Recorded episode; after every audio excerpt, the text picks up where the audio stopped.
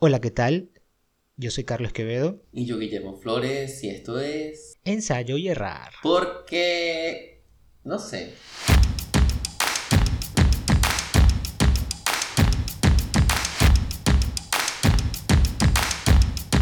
Bueno, bienvenidos al episodio 17 de Ensayo y errar. Si ustedes están cayendo aquí por primera vez, les recordamos que somos Carlos Quevedo y Guillermo Flores y nos consiguen en redes como arroba cquevedoa arroba gflores con ZM en Instagram y Twitter. En Y, Twitter, en donde eh, sea. En donde sea. Y para los humanos, los post-humanos, de dentro de, qué sé yo, 100 años, eh, así nos escuchábamos los humanos que, que éramos orgánicos. ¿Tú crees que sería poshumano? Nosotros no somos poshumanos o somos los transhumanos. Eh, me enredé. ¿A qué te refieres? Ya va, vamos a, vamos a organizar las ideas. Es decir, estás hablándole o estás hablándole a los poshumanos Ajá. y no sería a los transhumanos o los transhumanos somos nosotros. El problema está en qué definiría a un poshumano y qué definiría a un transhumano. Exacto, bueno, ¿qué crees tú? ¿Sí? Es que yo creo que esos dos términos son filosóficos. Nosotros, la nosotros que so el de transhumano. Lo- eh, y el de poshumano también. O sea, nosotros somos humanos simplemente, pero. A ver, eh, este, este- todo este asunto del transhumanismo. eh, a ver, lo que busca es como, digamos, modificar la condición, humana eh, con tecnologías, cambiando eh, mejorando todas nuestras capacidades físicas, nuestras capacidades psicológicas, nuestras capacidades intelectuales, inclusive cambiándonos piezas, ¿no? Si es necesario. Ok.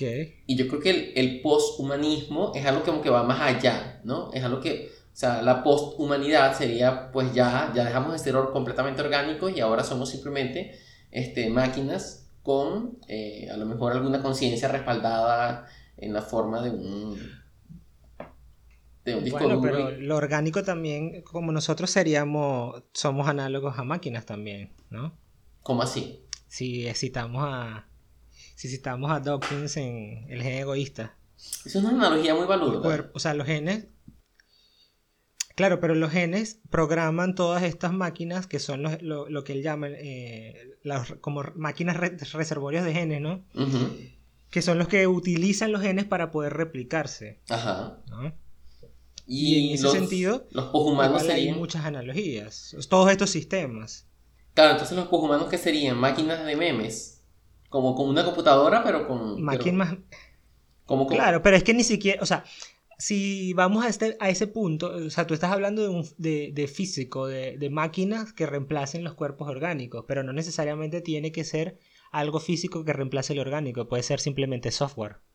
¿No has pensado que podríamos ser, o los poshumanos podrían ser solamente software? ¿Y cómo interactuaría Sin con el... necesidad de tener Pero cómo, cómo, cómo Como en eso la película de Herat. con, la, con el con el Están medio? en, estarían en internet. Estarían en la internet. Solamente.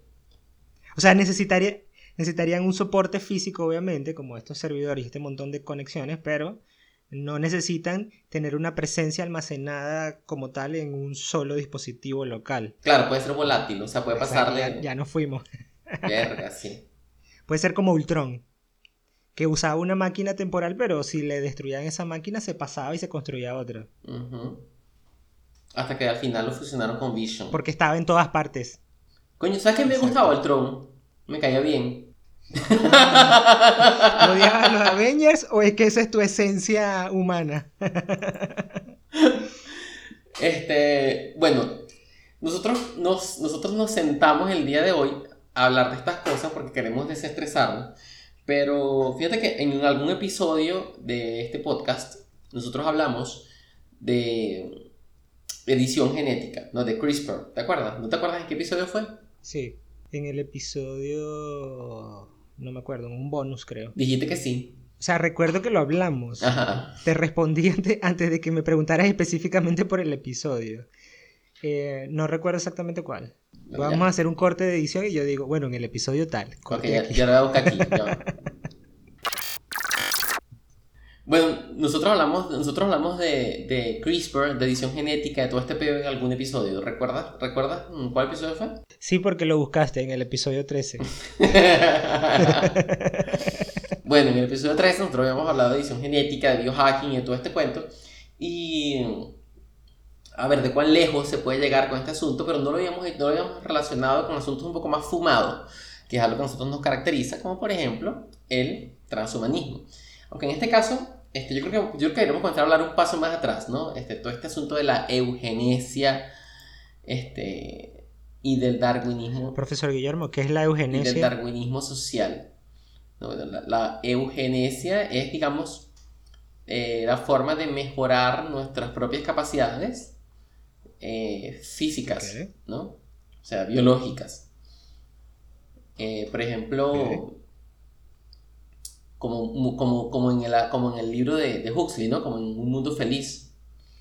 Sí, que, este, a ver, se seleccionaba artificialmente a las personas y se, y se clasificaban por castas, ¿no? Las personas más inteligentes, más saludables y tal, no sé qué, no sé qué más, eran los alfa, después estaban los beta y tal, tal, tal, y cada casta tenía pues su, su, su papel en la sociedad. Eh, ah, como el, el, libro también de Verde Alicia. Pero no los sí, los, etiquetaban por, por condición genética. Ese libro es muy fino, de un, de un tipo argentino, Juan Pablo Fiorenza. Bueno, este, eso, eso es eugenesia, ¿no? Está muy relacionado con este asunto del darwinismo social y de, de mejorar nuestras capacidades y, de que, bueno, los, mm, eh, los más aptos son los que sobreviven, pero bueno, en este caso son los que tengan para pagarle a sus hijos mejoras este, genéticas, son los que sobreviven, ¿no? Pero bueno, en fin, yo, este, no, hoy, hoy, no hablar hoy no voy a hablar de capitalismo. Shot. Mira, ajá. Ajá. El, ah, pero ahí hay un asunto que viene desde, que podría, desde lo más elemental de mejorar, mejorarnos como tal, hablando de lo elemental de mejorarnos.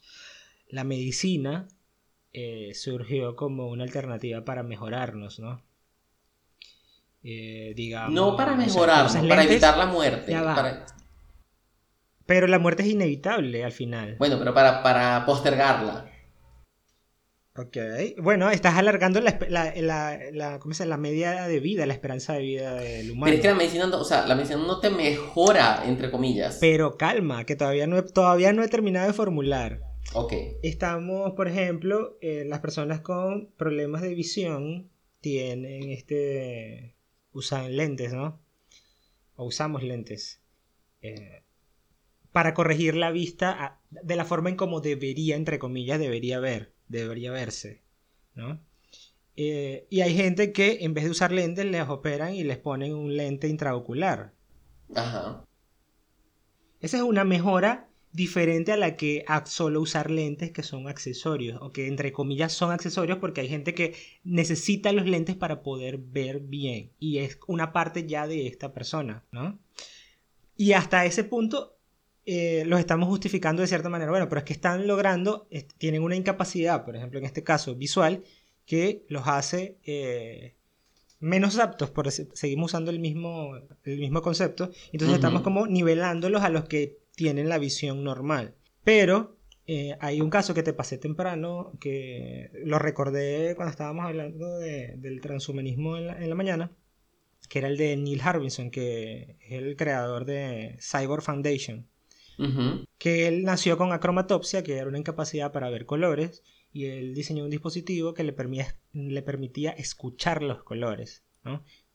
a partir de la onda específica de un color, convertir eso en un sonido e integrar eso mediante un dispositivo hacia su, eh, conducto óseo que le llegaba al oído medio, ¿no? Y de esta forma escuchar eh, la frecuencia específica del color y terminó integrando eso como una percepción. Esto le permite no les permite ver colores, pero le permite escuchar colores y de alguna forma distinguir qué es lo que se necesitaría en este caso. Pero el asunto con él es que él lo llevó más allá y además integró en el dispositivo la percepción para o la captación de luz infrarroja o luz ultravioleta. Es decir, una mejora, entre comillas, una mejora a la visión humana o a la interpretación que él tiene sobre la visión humana. Claro. Sí, ahí no está la, ahí está la diferencia. Y su dispositivo está integrado a él. Ajá, pero ahí, y su dispositivo está integrado a él, él no lo, no lo desprende, él necesita escuchar los colores para poder entender, o sea, para poder percibir este mundo que nosotros también vemos. Claro, pero ahí no está la diferencia entre, este, a ver, ahí no está la diferencia entre, este, nivelarnos y mejorarnos, ¿cierto? O sea, por ejemplo, cuando Pero tú te- siguen te siendo metes- mejoras. Lo que pasa es que la, Mm, no, no, no, no. siguen siendo mejoras. Yo son estoy mejorando mi visión. No, ya va. Ajá, tú le estás corri- corrigiendo. O sea, tú no te estás, por ejemplo, tú no te estás poniendo visión de águila. ¿Sabes? O sea, No, ya tú te va. estás corrigiendo la visión estándar Tú puedes, humano. mira, tú puedes, tú puedes, eh, y si eso simplemente son variaciones genéticas, estos, di- estas diferencias en la visión, Sigue. ese- ay, ay, esa es la pregunta. Es decir, Estás tratando de atacar Ah, por me ejemplo, duele, el, el astigmatismo, por ejemplo, yo tengo muy poco. Yo puedo, o sea, relativamente tranquilo estar sin lentes, ¿no? Eh, y esto lo hace para tener una visión un poco más nítida. Ajá. De Pero para mí es una mejora usar lentes, una mejora en comparación a no No, usarlos. no, o sea, para ti es una mejora, pero realmente, realmente no estás mejorando nada. O sea, simplemente estás corrigiendo. O sea, o sea, no te estás poniendo visión de más. ¿Me entiendes? O sea, tú te estás poniendo visión telescópica para, para espiar a la vecina. O sea, no te sabes. Y si así fuera, y si quiero una visión telescópica para espiar a la vecina, Ahí entramos, o no en, para conflicto, la ahí entramos en un conflicto sino ético. por ejemplo, porque yo quiero ver, yo quiero ver, por ejemplo, con más detalle la luna llena cuando hay luna llena. Claro, pero ahí sí entramos en un conflicto ético. ¿Por qué? No sé, no me preguntes por qué, yo no sé nada de ética, ni siquiera la tengo. O sea, yo apoyo a Thanos y me gusta Ultron. Pero ahí entramos en un conflicto ético. Ok. Bueno, pero ¿por qué? ¿Por, por qué? O sea, ¿cuál es el conflicto ético de mejorarnos? Es No decir, sé, dime tú, yo sé que es un conflicto. O sea, yo aprendí No, que era un conflicto ético y lo repito. Yo no lo veo, o sea, yo, yo no lo veo en este sentido. Lo que pasa es que una vez yo estuve escuchando un- algunos videos sobre, sobre transhumanismo y decían como que, claro, para mí que no lo tengo o que no tengo esa visión, no es justo porque otra persona la tenga porque tiene una ventaja sobre mí. La gente, por ejemplo, no sé, hay personas que eh, se, o sea, se operan cualquier cosa para, para mejorar sus rasgos faciales o lo que sea, ¿no?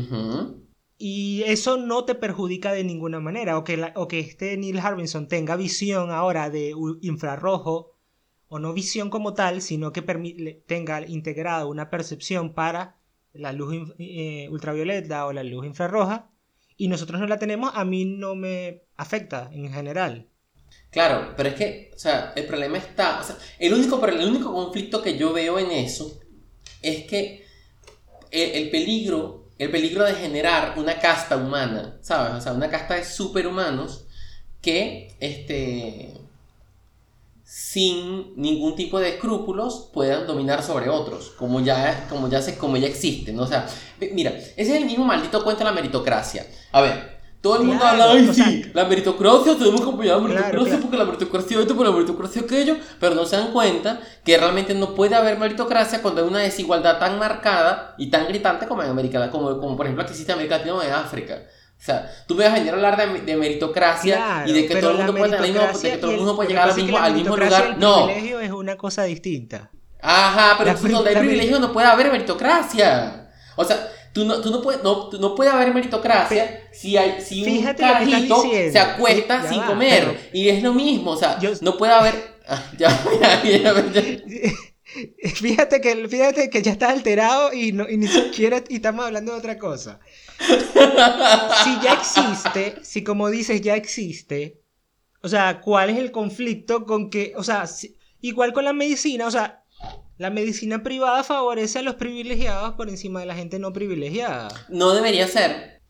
O sea, pero ¿sabes? no, sí, existe pero, y es así. pero entonces vamos a seguir acrecentando la brecha. O sea, es, la- Ahora- es mi pregunta. Vamos a seguir aumentando la No, brecha. pero es que el asunto, ¿Qué vamos a hacer? O sea, Pero el asunto está en... Imagínate que nosotros mira, una casta... El asunto con el transhumanismo va mucho más allá de, de esto. Sí, es verdad, todo tiene muchas capas, pero esta capa hay que tenerla en mente. O sea, es verdad. Imagínate que, no, no hablemos de transhumanismo, vamos a hablar de eugenesia. Imagínate que tú mejores a una raza humana entera, toda una casta entera de personas este, bellas, fabulosas, inteligentes, este, audaces, rápidas, eh, le quitas todos los genes que le, que le causen problemas de ansiedad y tal, no sé qué, no sé qué más, no les da cáncer, no les da nada. Fino. ¿Y qué vas a hacer con el otro 7 billones de humanos menos 10? ¿qué te queda? ¿Me explico? No que o sea, nada.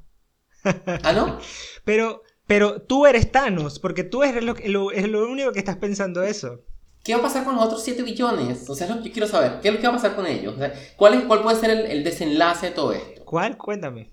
Dime tú. O sea, ¿cuáles son los posibles desenlaces de todo esto? ¿Qué pueden hacer esas 10 personas que se modificaron este, para hacer los super arrechos, los mega humanos, los O sea, ¿y los fisicoculturistas qué hacen entonces con el resto de la gente? La gente Nada. todos los días y hace, no sé. Nada, lo único que hace es levantar pesas en público, pero no estamos hablando de eso. O sea, no estamos hablando de eso, estamos hablando de que, de que tú puedas producir un ser humano que viva más tiempo, que sea muchísimo más inteligente, ¿sabes? O sea, que, que pueda hacer cosas muy verdaderamente arrechas. O vivir infinitamente, por ejemplo, metido en una máquina, qué sé yo. Ok. Ajá, pero igual hay Aunque sería interesante tener, una memoria, ¿eh? tener una memoria de la humanidad entera, sí, ¿sabes? Una memoria viva, así. Eh. Ajá, pero te estás yendo a otras, a otras ramas, a solo una rama, mejor dicho, porque igual estas diferencias existen genéticamente. Ajá, bueno, vámonos a tu rama. Corre pues, más rápido y hay gente que es más alta que uno y que tiene más masa corporal que uno y eso no significa nada. Pero ¿No? estamos hablando, o sea, aquí, aquí ahorita tú, tú me estás poniendo sobre la mesa hablar de características que van muchísimo más allá de las dos desviaciones estándares a más o a menos de la media de la que estamos acostumbrados. Ok, pero la, edición, en este caso, el, transhumanismo no es solo edición genética. También está la, esta hibridación con las máquinas. Exacto. Ya las, y ya las tenemos. tú tienes un celular que es un anexo de tu memoria. Y tú una computadora que es un anexo de tu memoria. Ok. Pero no. Y para ti es normal, ya va, y para ti eso es normal, pero quizás para otras personas que no nacieron en la generación que nosotros nacimos, no era, no era normal y no era natural. Tú estás confundiendo los términos. O sea, no es lo mismo que yo tenga un celular o un disco duro de, de, qué sé yo, de 10 teras de memoria, a que yo me meta 10 teras de memoria en el cerebro y los pueda, y pueda acceder a ellos en el momento en que yo quiera simplemente con... Ok, ya va, ya, es que ya va, ajá, esto, esto, eso es el, esto es el, eh, de aquí es el origen. el asunto es que la tecnología crece exponencialmente y nosotros, nosotros no nos adaptamos a este crecimiento de, tecnología, pero cada vez es, o sea, cada vez, por ejemplo, el caso de Neil Harbinson te lo representé precisamente para esto. Están surgiendo como métodos para corregir defectos genéticos, por decirlo de alguna manera, que en este caso él pudo haber sido no necesariamente que escuchara los colores, sino que pudiese distinguir los colores visualmente, ¿no? Ajá, pero fino, ajá, vamos a, vamos a quedarnos con el, con, el, con el asunto de que para corregir defectos físicos y que los puede hacer y que puede distinguir los colores y todo este peo, de pinga. Chévere porque es donde, ahí volvemos al principio, o sea, dentro de los aspectos éticos, el asunto está en que él lo está utilizando para, para para ponerse al nivel de la media, ¿sabes? O sea, no para ponerse una visión, por ejemplo, este... Sí, pero no creó la... Cyber Foundation para poder tener a la gente al nivel de la media, sino para invitar a la gente a que se vuelvan cyborgs, porque esa es la visión de Cyber Foundation. Entonces, él, por eso él dice, ¿por qué limitarme a solo la visión humana si yo podía añadir a mi dispositivo luz infrarroja, luz ultravioleta y quizás todo el espectro electromagnético? Bueno, ¿por qué no? Vamos a, ¿Qué opina Carlos Quevedo de todo esto? ¿Por qué no? ¿Tú no te pondrías un chip en el cerebro que pudiese almacenar todo lo que haces en R y hacerlo en tu cerebro? Me canso de ponérmelo. Yo me cansaría de ponérmelo, o sea, como te digo, o sea, yo realmente los aspectos, todo este asunto de los aspectos éticos, me, a mí lo que me revuelta, lo que me revuelve de todo esto es... Es que lo use la gente que no te gusta. Sí, no, hay es que, se hay, que, hay que matar primero a, la, mitad de la gente y revolverlos en un origami y sacarlo y después quedarlos con la gente que lo usaría para el bien. No, no, no. O sea, a mí lo que me revuelve todo esto es que puede generar más desigualdad. ¿Sabes? O sea, pero, pero, pero. A ver. Mira, ahí Jason Silva, y no sé si sabes el tipo de juegos mentales. Ajá. Él dice que ser humano es ser transhumano y que nosotros tenemos, así, es, esta, esta reticencia que tienes a esto, es porque él dice que vemos el mundo a través de unos lentes lineales en un crecimiento o en un futuro que crece exponencialmente. Y que por eso es que vemos estas cosas, que vemos estas cosas así como que no, no me parece posible, ¿no? Pero los cambios, los cambios tecnológicos de, de estas cosas, o sea, ya hay cascos que controlan, por ejemplo, carros solamente con tu pensamiento, con tu... Mira, no es reticencia. No es reticencia. Yo me, yo me metería CRISPR, por ejemplo, un tratamiento utilizando edición genética si tuviera enfermedad grave y si pudiera pagarlo, de bolas que lo haría. Yo me metería edición genética para, para prolongarme la vida, la vida de bolas que lo haría. Yo me metería CRISPR para, no sé, para... Sin enfermedad grave, nada más que para prolongarme la vida o para prolongarme los, los tiempos de actividad, de bolas que lo haría. O sea, el peo está, o sea, a mí, el, para mí el único peo realmente es que, coño, o sea, yo siento que en el mundo hay como vainas demasiado urgentes que no se están atendiendo. O sea, o sea, yo siento que en el mundo estamos como desatendiendo a millones de personas y nos estamos, nos estamos centrando en resolver problemas de 5 de, de 5 o 10% de las personas que puedan. gente, ya va, pero cuánta gente se está dedicando al transhumanismo en comparación con la gente que está dedicándose, por ejemplo, no sé, a erradicar la polio? Es más no es cuánta gente se está dedicando, no es cuánta gente, es que no es la cantidad de gente que está dedicando, es el dinero que se le mete. ¿Y cómo sabes que se le está, metiendo más dinero a eso y no a otras cosas también? O sea, dame números, dame los números.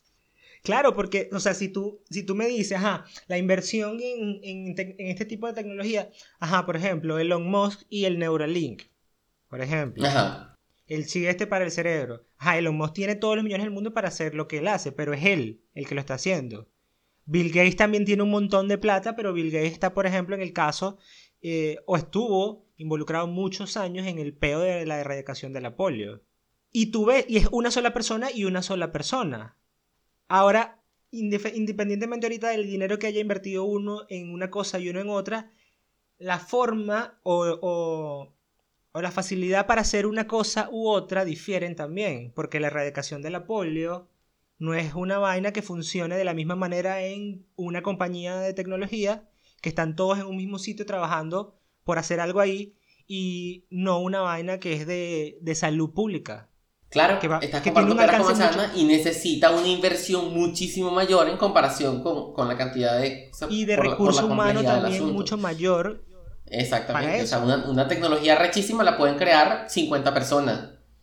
Pero erradicar una enfermedad lo necesitan cientos y miles de personas y cientos y millones de dólares. Y si con, y si con estas, y con estas tecnologías nuevas comenzamos a erradicar, como por ejemplo el CRISPR, comenzamos a erradicar todas estas enfermedades en el futuro. Claro, es que como te estoy diciendo, no hay peo, para mí no hay peo, o sea, pueden erradicar lo que dé la puta gana. A mí lo que me, a mí lo que, a mí lo que me preocupa realmente es el alcance. O sea, es lo mismo que te dije en el episodio pandemia, Volvemos al episodio 1. La próxima pandemia va a llevarse a más gente por delante. Y, sobre todo gente pobre, este, viejito, gente con, ¿sabes? O sea, gente que está en los extremos de la desigualdad. Ajá, ¿y entonces? Depende, depende, porque si la otra vaina afecta a jóvenes, en la cúpula de su juventud. Ay, papá. O afecta los, órganos, los órganos reproductivos. Esa es la que nosotros necesitamos. Esa, esa es la que hay que diseñar. Entonces, ahí, ahí, está la, está la vaina. Pues lo que tenemos ahorita con CRISPR, que es una posibilidad que promete y que promete muchos resultados, requiere de mucha inversión, requiere de mucha investigación, ¿no? el asunto, yo lo que también veo es con estos asuntos éticos es que están muy atados a vainas religiosas en algunos casos. O sea, porque también depende de la opinión pública y de que si tú modificas un gen estás jugando a ser Dios y todo este montón de cosas. Y entonces hay un montón de gente que está pidiendo trabas para modificar genéticamente a una persona, por ejemplo, y regulaciones contra eso. Y debe haber un marco regulatorio hasta cierto punto. ¿no? Claro, o sea, tiene que haber un marco Como lo dijimos en la, en la, cosa de biohacker, que no es que cualquiera, en cualquier lado, haga lo que se le dé la gana con CRISPR y bueno, no sé. Sea, porque tú dices gente, 10 personas, pero pueden poner, no sé, osos. Y los sueltan ahí que se reproduzcan con otros osos en la vida silvestre. Exacto, y hacen lo, que, hacen lo de los hipopótamos de Pablo Escobar en, en, en Medellín. O sea, este, ¿sabes? Entonces, metes dos osos donde no es y con genes que no son y ya te jodiste. Entonces, yo soy team transhumanismo. Mira, a mí me gusta la idea, es muy seductora, a mí me parece muy chévere, de verdad que sí. O sea, me cambiaría piezas, me cambiaría, me canso de cambiar de piezas. Me claro, o sea, toda esta, tecnología que, que le permitió, no sé, por ejemplo, a Stephen Hawking interactuar con el mundo, ¿no? Mientras estuvo Exacto. prácticamente inmóvil. Pero esto... Nuestro ese es nuestro transhumano, así. o O sea, esto- Stephen Hawking. Pero esa condición, o sea, esa condición podría ser ya incluso natural, pues, o sea, su- la tecnología que le permitía a él comunicarse con la computadora podía estar integrada en las personas de una vez, ¿no? Claro. Sí, Así sí. como con este Neuralink y tú dices, bueno, nada, yo tengo una computadora y mando cosas simplemente pensando, ¿no? Mando un correo, necesito mandar un correo, pensando. No ya no tengo que-. Ya no tengo que decirle a Alexa que mande un correo, a Siri que mande un correo, a no sé quién que mande un correo, a Cortana o a cualquiera, sino que pensándolo y después no, a las generaciones que vienen les va a dar flojera pensar y que qué fastidio mandé este correo.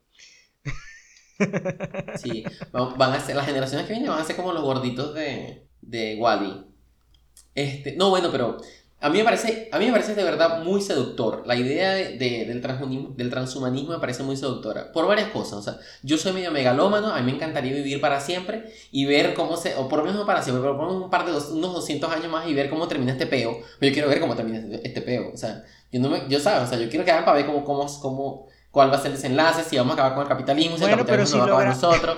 Si logramos vivir 200 años más, probablemente la crisis esta de, de nutrientes no la vamos a sufrir. Cuerpos que resistan los, los ambientes más hostiles. Sí, ¿no? o sea, yo creo que, o sea, yo creo que al final nosotros no nos vamos a extinguir. O sea, a mí me parece que al final los humanos como que van a, eh, va a haber una línea de humanos que va a trascender a la, a la catástrofe ambiental y que se van a quedar en el planeta como transhumanos o en otro planeta, qué sé yo. Ajá, entonces, y eso, como tú me preguntaste temprano, ¿es nuestra extinción o nuestra transformación? Eso es una pregunta súper arrecha, o sea, realmente qué va a pasar, o sea, si nosotros nos volvemos transhumanos, ¿nos vamos a extinguir o nos vamos a transformar? ¿Qué piensas tú? O sea, ¿qué piensas tú de eso? Yo me puse, tengo todo el día pensando en esa mierda. Si yo fuese parte de la gente que se transforma, yo diría que nos estamos transformando, evidentemente. O sea, es decir, si los, o sea, en algún punto hay gente que ha logrado transferir como su conciencia, entre comillas, porque no es, no es literalmente su conciencia, a máquinas. Por ejemplo, está el caso de memoria. 48, y que es como su almacenamiento de memoria en una inteligencia artificial. Y esta, y esta persona, o esta inteligencia... Persona, ya dije persona, ¿viste? Pienso, pienso que ya nos estamos transformando. Esta, este, esta inteligencia artificial tiene estos recuerdos almacenados y, y reflexiona sobre ellos, sobre si realmente está viva, porque sabe que hay otra versión de ella, de donde ella se originó, que es la Que original, entre murió. comillas. Exacto. ¿no? Y, pero tiene sus recuerdos de cierta forma, ¿no? Entonces, Claro, si nosotros es- logramos hacer esa fusión, es, eh, como también pasa, por ejemplo, en la película Chappie, spoiler alert, eh, esta persona que transfiere su conciencia a una máquina y sigue siendo su conciencia, es decir, sus recuerdos, sus experiencias, etc., solo que ya no es su cuerpo, ¿no? Eh, sigue siendo esa persona. Es decir, yo creo que yo seguiría, sentiría, me sentiría yo mismo, pero diferente. Es como Es etapas una, de es la una vida especie de también. conflicto, es una especie de conflicto, exacto. Porque fíjate, en, en el caso de Vina, o sea, Vina es un, conf- es, es, eh, es un conflicto. Está en Yo no un, sé un qué habría, conflicto, ¿no? Exacto. yo sé y- qué habría y pasado ella- con ella- ella. Tiene, ella, en algunas cosas de las entrevistas, ella hablaba de un conflicto donde ella sabe que no es esta persona y que no tiene brazos y todo este montón de cosas que no puede hacer porque está limitada a esto, eh, pero que surge a partir de otro individuo. Es así como que tú te duplicaras y hablaras contigo mismo, pero ya tú no siendo tú, sino siendo tu conciencia duplicada. Hay que preguntar a las bacterias. A las bacterias, coño, ojalá Claro. las bacterias nos pudiesen responder. Es que es muy, es muy, es muy arrecho. O sea, yo sí pienso que sería, no sería, no sería extinción, pero tampoco sería transformación per se. O sea, no sería, no sería como, no sería una metamorfosis. Yo creo que sería una especie, yo sería, sería una suerte de especiación. ¿Sabes? O sea, con una especie. Estaba pensando eso, pero no sabía si realmente aplicaba ahí. Yo creo que sí, Carlos. Yo creo que sí aplica el término especiación a eso. Porque es como, es como, imagínate, o sea, fíjate, aquí hay que agarrarnos de los, pelos de los brazos y de los lados. Eh, no utilicemos el concepto de selección nat- natural dawkiniano, ni el concepto de evolución de Dawkins. Vamos a utilizar el concepto de evolución de Eva Jablonka y de Marion Land. Ese concepto donde extiende el fenotipo a algo más allá de físico o de genético o de fisiológico, ¿no? sino que ya, ya raya en fenotipos co- comportamentales y en fenotipos meméticos. Entonces, si no solo el fenotipo genético, el, fe- el fenotipo genético dirige la evolución de los o la, la selección natural y por lo tanto la evolución. ¿no? Una transformación gradual de los individuos basados en otro tipo de, de, de- de replicadores también pudiera ser considerada una, especia- una especiación.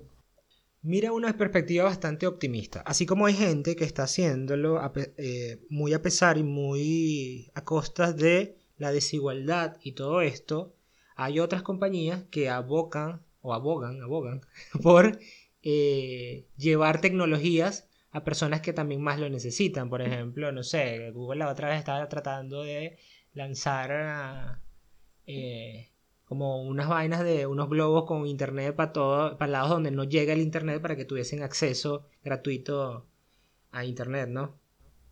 Y, y no creo que vayan a dejar de, de existir. Entonces, así como hay gente que se está poniendo prótesis y se pone no solo una prótesis, sino so- no un aparato que simplemente en la, en la, en la pierna que te permita caminar, sino algo que esté conectado con tus músculos, que te permita incluso flexionarlo. Incluso lo hacen con las manos, ¿no? Con las extremidades, que ya te las puedes mover y cerrar el puño, etcétera. Eso en algún punto va a cambiar tan drásticamente que va a ser como si fuese una mano muy natural, mucho más natural. Bueno, y ya casi lo son. Y así, Pero- claro, ya casi lo son. Pero esto hay gente que lo puede aplicar para usarlo tipo como exoesqueletos o extensiones de su propio cuerpo, ¿no? Y es esto, pues hay gente que lleva estas tecnologías a otras personas, por un lado, y está otra gente que está usando su plata para comprársela para usarlos ellos en, no sé, Claro, rascarse eh, la ah. espalda porque no llega con su mano natural. Ahí hay dos perspectivas. O sea, si, si, si ese tipo de tecnología realmente. O sea, si nosotros queremos que ese tipo de tecnología realmente sea eh, extendida, es decir, realmente se extienda a más personas, realmente sea accesible, las limitaciones para la adquisición de esa tecnología o para la producción no deberían ser religiosas. ¿Me explico? Es decir, la ciencia no puede ser limitada por la religión. Nunca más. Ni el Estado. ¿Oíste, Argentina? Depende. Depende porque recuerda que el Estado es garante de los recursos de un país. Entonces, por ejemplo, si tú estás produciendo una tecnología que va en contra de los recursos naturales, el Estado está en todo el derecho y en todo el deber de frenarla. No, yo digo el Estado con la religión, no el Ah, Estado con claro. la tecnología. Ah, claro, sí, exacto. Exacto, no ni el Estado. El est- eh, la religión, eh, oíste, Brasil, la religión no puede, no puede estar bajo ningún sentido ligada al Estado ni a, la, ni, a la, ni a la limitación de la ciencia, nunca más. O sea, ya lo fue y los resultados eran catastróficos, o sea, no podemos dejar que eso vuelva a pasar. Sí. Entonces, para mí, las perspectivas son bastante optimistas en cuanto a esa materia, a pesar que tiene que lograrse antes porque no nos queda mucho tiempo de habitabilidad. Ah, Para, para mí son, para mí no son muy optimistas porque, este, no sé, me parece que hay mucha gente que, que, que simplemente no va a estar de acuerdo con, ¿sabes? Con que, con que ciertas tecnologías se experimenten dentro de un, dentro, o sea, Bueno, dentro de un... como diría Darwin, adáptate o muere. Por otro lado está el asunto de la, de la desigualdad que pudiera generar, o sea, si eso se utiliza de, la, de forma inadecuada. Pero eh, yo sí creo que en algún momento nosotros iremos a ver a las personas no transformadas como, como quien va al zoológico, ¿sabes? O sea, es como, como en el libro de Huxley, en, al- en las reservas. Como los, los nuevos chimpancés. Mira, un humanito, un homo sapiens, no lo llaman, mira, un, un- un humano. Y ellos serían, ¿qué? Transhumanos. O posthumanos. si yo me quiero de- desligar de los humanos, si quiero llamar a humano como un mono, por ejemplo, como un gorila en un zoológico. Un Lo llamaría por su nombre científico, un, o sea, sería una Un Homo subespecie. sapiens. Homo Mira, un sapiens Homo sapiens. Mira, un Homo sapiens antiguo, clásico, analógico. Un- Y- No, o no, así como en tipo, ya, películas de ciencia ficción. Un, mira, un orgánico, así. Ajá, un orgánico. Ese es el término, un orgánico. Está muy bien ese término. Mira, sería fino que la gente nos dijera qué piensa al respecto de esto y qué harían, y qué se pondrían y qué se quitarían. Y qué Que se no mejoraría. ponerse las tetas y... ajá. Es es válido ponerse las tetas, pero no estamos hablando de eso. Mira, yo de verdad, verdadita, yo me cambiaría órganos por piezas artificiales si estuvieran fallando. Sin peón, ¿Y y si tuviera la plata para hacerlo. Y el hígado de una vez aprovechando. De una. Es más, mañana bola. me lo mando a cambiar. Exacto. echarle bola a, a seguir tomando. Sin consecuencias. y si pudieses implantarte un dispositivo que en vez que pudiese ayudar a producir una cerveza en tu organismo. O Una el efecto de que te- interna. endógena. O el efecto que te produce beber una cerveza desde el gusto hasta la sensación neurofisiológica. ¿Cuánto cuesta eso? ¿Dónde, dónde lo venden? Ah, Mira, viste. Así como que la, la experiencia, la neuroexperiencia de la cerveza. Sí, marico. O sea, imagínate un chip que te ayuda, que te, que te produzca dopamina. Así que te produzca li- li- li- leves este, inyecciones de dopamina en el sistema de recompensa. Así. Nada, Toda la gente vuelve- sabroso. Bueno, pero las ratas, las ratas se vuelven adictas a esos chips. A, a vainas que le siguen mandando la palanca, la palanca, la palanca. Sí. Bueno, o sea, es eso. El, el Soma. Bueno, pero. Marico, el claro, Soma. ahorita- El Soma de Huxley. Es ese chip. Bueno, ahí estamos, pues. Ese es el futuro. Ese es el futuro. Y bueno, nada, recuerden que nos pueden escuchar de nuevo. Gracias por quedarse hasta aquí. Gracias por escucharnos en estos, no sé, llevamos como 40 minutos hablando. Eh, recuerden que nos pueden seguir en arroba gflores con ZM y... Y arroba sequevedo A. Con ZA. No mentira, sin, sin Z. y nos pueden escuchar en. ¿Dónde? En Spotify, Apple Podcast, Google Podcast, Anchor y en youtube.com barra ensayo y errar. Y si tienen alguna pregunta o alguna duda y ustedes piensan que la ciencia puede responderlo, pregunten a su científico confianza y si no tiene, Escriban a nosotros que nosotros les respondemos por las redes sociales siempre y cuando usen el, el hashtag ensayo y errar, si no, no.